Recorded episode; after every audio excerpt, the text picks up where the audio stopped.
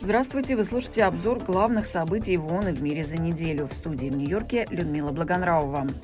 Отказ принять решение о создании двух государств для израильтян и палестинцев, а также отрицание права на государственность палестинского народа неприемлемы. Об этом генеральный секретарь ООН Антонио Гутерриш заявил на саммите движения неприсоединения, который прошел в столице Уганды понедельник генеральный секретарь ООН Антонио Гутерриш выступил с решительным осуждением всех нападений на мирное население и гражданскую инфраструктуру, включая обстрел оккупированного украинского города Донецка. Во вторник координатор гуманитарной помощи ООН в Украине Денис Браун осудила новую серию авиаударов по городам Украины, включая Киев и Харьков.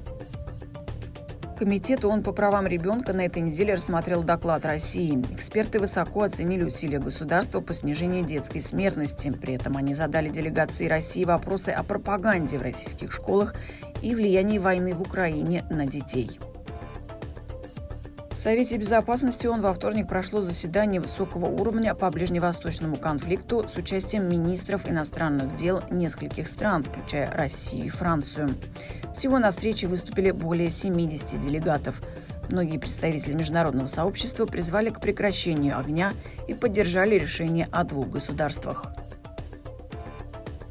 Корь продолжает распространяться в европейском регионе ВОЗ. В 2023 году в 41 стране было зарегистрировано более 42 тысяч случаев этого заболевания. Самый высокий уровень распространения кори наблюдается в Казахстане. В четверг на заседании Совбеза ООН генеральный директор Управления по наркотикам и преступности Гада Вали сообщила, что ситуация в сфере безопасности в Гаити стремительно ухудшается. По данным ООН, жертвами вооруженных преступных группировок в этой стране стали более 8400 человек, включая убитых, раненых и похищенных людей. Инцидент с российским военно-транспортным самолетом Ил-76, разбившимся в Белгородской области, произошел в контексте вторжения России в Украину и продолжающейся войны. Об этом на заседании Совета безопасности ООН заявила заместитель генерального секретаря Розмари Ди Карло. Она призвала стороны воздерживаться от действий и обвинений, которые могут привести к эскалации конфликта.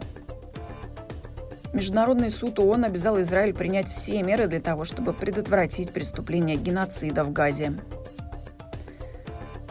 Верховный комиссар ООН по делам беженцев Филиппа Гранди побывал на этой неделе с визитом в Украине.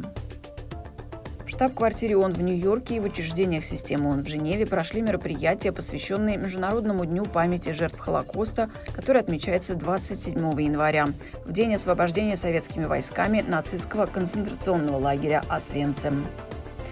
Это был обзор главных событий в ООН и в мире за неделю. Всего вам доброго!